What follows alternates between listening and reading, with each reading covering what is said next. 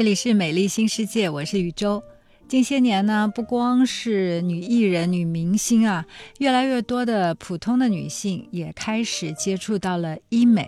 为什么呢？因为毕竟啊，比日常护肤更方便，见效也更快，而且呢，有一些项目的价格呢也很亲民。其实说到很多人尝试过的医美项目的话，可能要首推光子嫩肤了。它也被称之为是美肤的万金油，稳稳的在 C 位多年，还屹立不倒。那。很多人在接触光子嫩肤之前啊，可能也会做各种各样的功课。之前的各种各样的仪器呢，已经搞得让人眼花缭乱了。现在呢，网上又有了什么光子嫩肤的全模式、光子嫩肤的单模式。那对于小白来讲，是要选全模式还是单模式呢？今天呢，我们有请到的是来自于鼓楼医院烧伤整形科的蒋亚楠医生。蒋医生您好。大家好，其实光子嫩肤呢，一直都是大家非常能够接受的一种护肤维养的项目。其实有很多的朋友啊，包括我自己，有好多的同事啊，都把它作为一个日常的保养的项目了。嗯，但是呢，我前两天的时候也会在网上看到。比如说光子嫩肤应该怎么去选？是选单模式啊，还是全模式啊？大家好像有一些争议，所以想在今天的节目里面呢，还是请专家跟我们来分析分析吧。嗯，那我们还是从光子嫩肤开始说起，哪怕今天第一次听我们节目的也会有一个了解。那究竟什么是光子嫩肤呢？嗯，光子嫩肤这几年来越来越被大家接受啊，走入寻常百姓家。呃，确实也有很多人把它视作为呃迈入医美项目治疗的一个门槛类的一个治疗项目。嗯，呃，其实跟很多因素有关，就一个是费用啊比较容易被大家接受，嗯，还有一个就是治疗的这个恢复啊，啊，它的这个嗯。呃，疗程啊，以及它的这个快捷度，呃，都是非常容易让大家接受的，就不耽误学习，不耽误工作，我们就可以悄悄的变美，就是对，不需要有一个很长的恢复的时间。对，那光子嫩肤它是一个什么样的治疗呢？呃，它是一种光啊，把这种光呢，特殊的光在我们的皮肤上进行照射以后呢，它可以解决我们的一些皮肤问题，呃，比如说黑色素的一些问题，包括色斑呀、肤色暗沉啊，啊。啊，另外还有一些呃红色的问题，比如说有呃痘印啊、毛细血管扩张，就是红血丝，或者说有敏感肌，那这一类的红色炎症性的问题也可以得到解决。嗯，同时呢，它对我们皮肤啊有一定的热作用，可以刺激我们的胶胶原再生。那这个时候呢，对我们的整个皮肤的质地啊、出油的情况、毛孔紧致度，它都是有一定改善的。所以它是一个呃，可以说是呃。呃，做了一个治疗就可以有多重效果的一个呃很全面的一个治疗方式。是的，其实确实有很多的人，就像你刚刚讲的，就是因为它一个价格也比较便宜，也没有很长的恢复期，你做完了以后也不需要有特别的这个护理，也不去不需要特别注意的地方，基本上嗯不太能够看得出来。但是呢，悄悄的你在变美，你的皮肤肤质在变好，颜色在变好，所以很多人。接触医美都是从光子嫩肤开始的，呃，但是呢，也会有一些就是刚刚接触到光子嫩肤的朋友，他会讲，哎呀，现在网上也说的很多，说光子嫩肤的全模式啊，光子嫩肤的单模式，嗯，对于不太了解的或者从来没有接触，但是又想去嗯让自己皮肤变好的这部分求美者来讲呢，他在选择的时候就犯难了，我到底应该怎么选？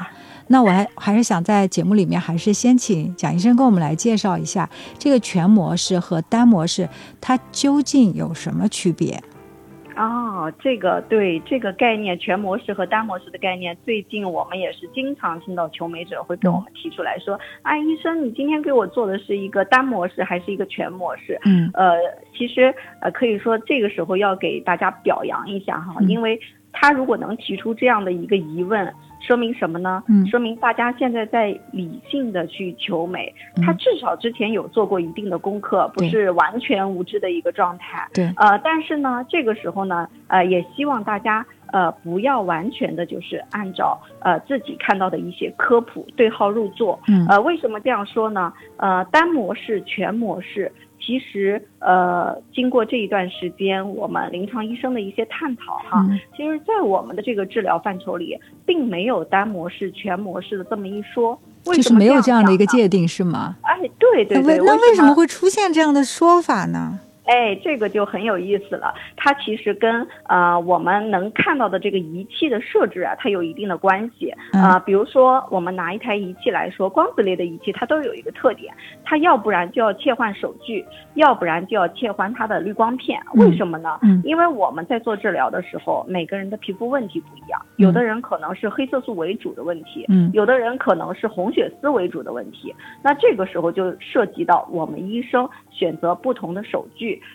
选择不同的滤光片，哎，这个时候它什么发挥的是什么作用？就是我们选择不同的滤光片，其实是选择了我们想要的不同的波长的光。嗯嗯，哎，这个有针对性的波长的光，那当然打在皮肤上，我们就能更啊更有针对性的解决它的皮肤问题了，对吧？而不是泛泛的一概去啊解决它所有的问题。当然每个问题解决的又不是很好，那我们要的就是这样的一个精准。哎，这个时候它就形成了有不同的滤波片在这个仪器上。呃，那全模式呢？呃，就是。啊，我们网上是这样写的，就是基本上是每个滤波片或者至少是两个、三个以上的滤波片去在面部进行一个扫射性的治疗。哎，原本我们可能治疗的时候就是用一个滤波片进行治疗就可以。它这个网上给大家的一个概念呢，就是我要选择两个。三个，甚至是好几个，哎，我们每一个都要在脸上扫一遍，嗯。啊，仿佛是叠加的一个效果，就是大家概念上感受到的是这样的一个理解。那单模式很好理解，就是我只选择一个滤膜片，或者我只选择一个手具去进行一个全面部的扫射，嗯。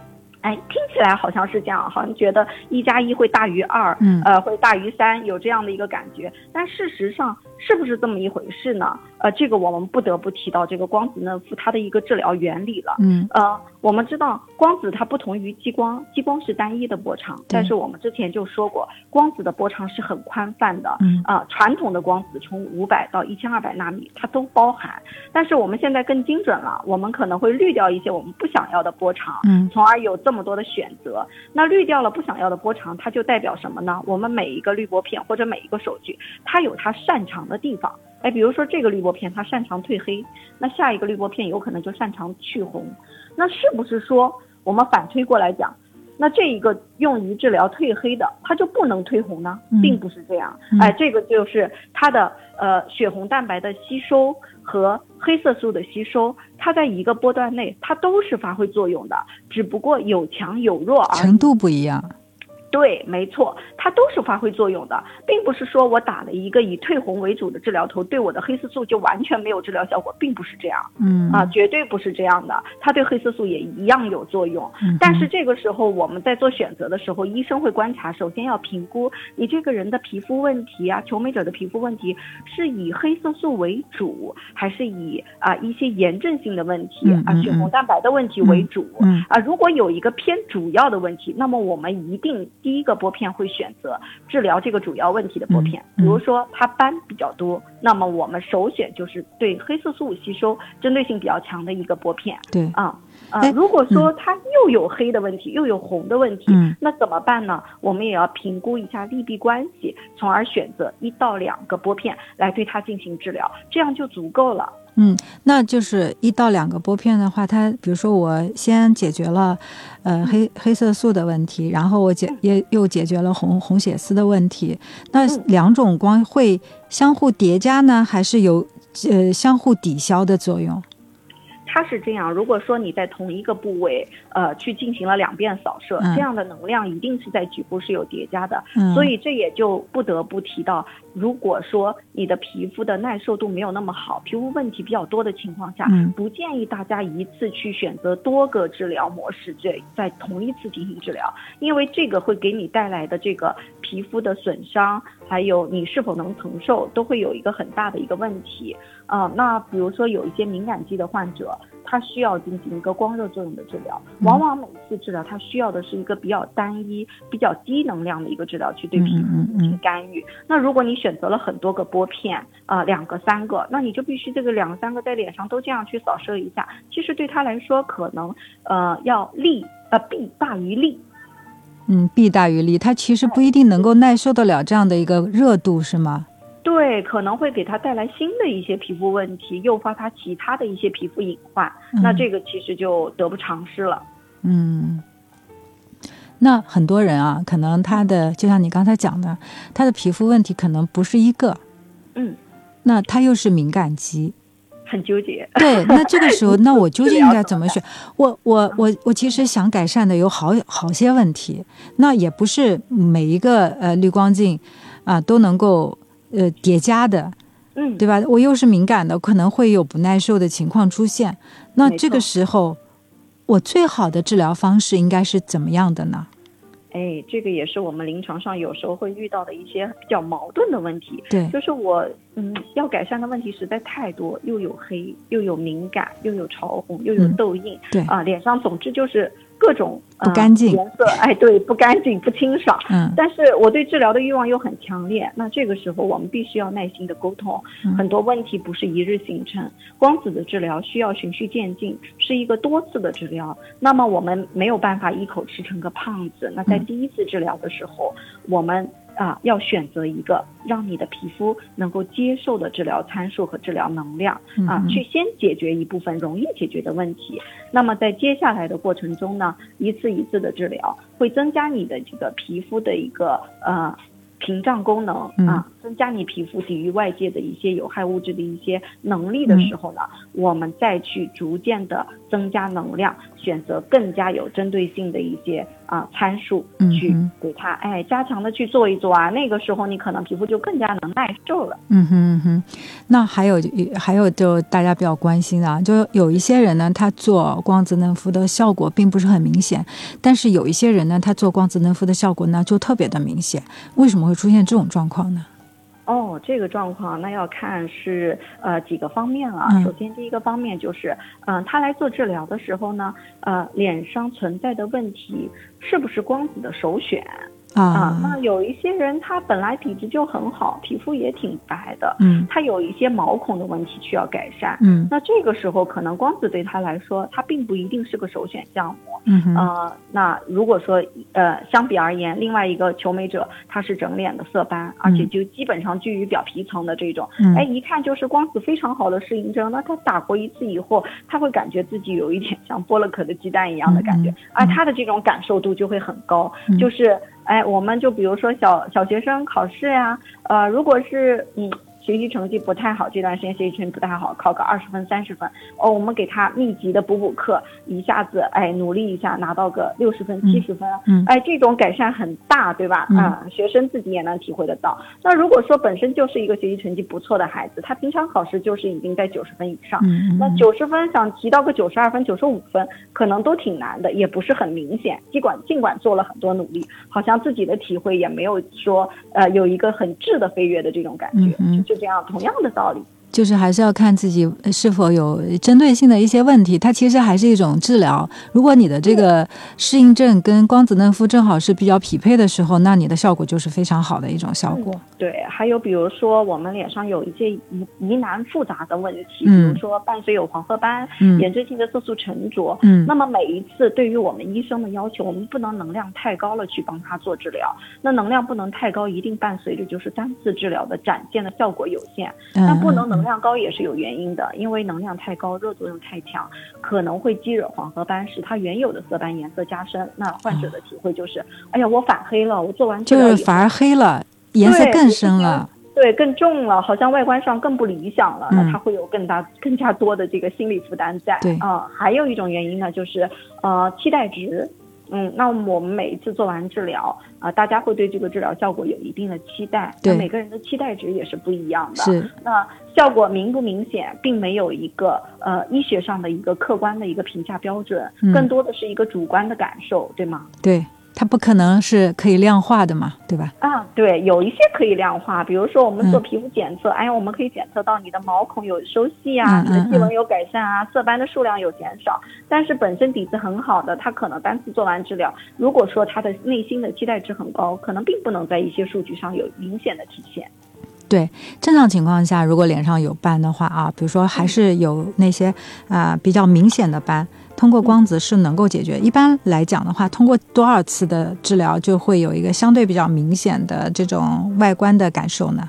嗯，其实如果说它大部分的斑是居于表皮层的，它单次治疗的这个呃明显的效果是。肉眼可见的，这个是医生可以承诺到给你的，呃，但是可以改善到什么样的程度？是百分之三十、百分之五十，还是百分之八十？这个可能要根据他本身的色斑的情况，还有皮肤状态，呃，面诊的时候呢，医生可以给一个相对来说一个比较准确的一个评价。嗯，那做完之后啊，比如说他做了几个疗程之后，呃，他的斑确实也淡了，或者已经达到了他觉得呃。求美者觉得比较理想的状态之后，嗯，是要继续呢，还是只是做一些简单的维养就 OK？嗯，我更建议就是大家看看，呃，自己处于什么样的一个年龄阶段。嗯，如果说您是二十岁左右、十几岁左右，啊，基本上都是雀斑，那治疗完了以后呢，可能在很多年的呃五年、六年这样的一个阶段。嗯，都不会有新的色斑形成。嗯，对，然后平常也比较注重防晒的话呢，这个效果可以一直维持。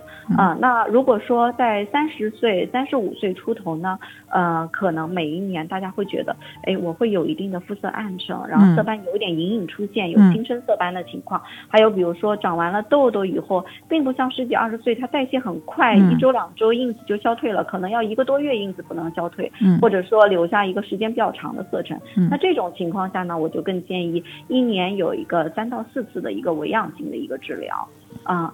那如果说对年龄再长的话，那这个就可以根据他呃自己对这个呃美观的一个要求度，还有他的一个经费的一个承受能力，嗯啊，来选择一个合适的一个治疗时间。嗯，那么我们还是建议，如果在经济情况能够允许的呃这个情况下呢。嗯，在密集的做完治疗以后啊，可以一年做个两次到四次的一个治疗，去维养一下。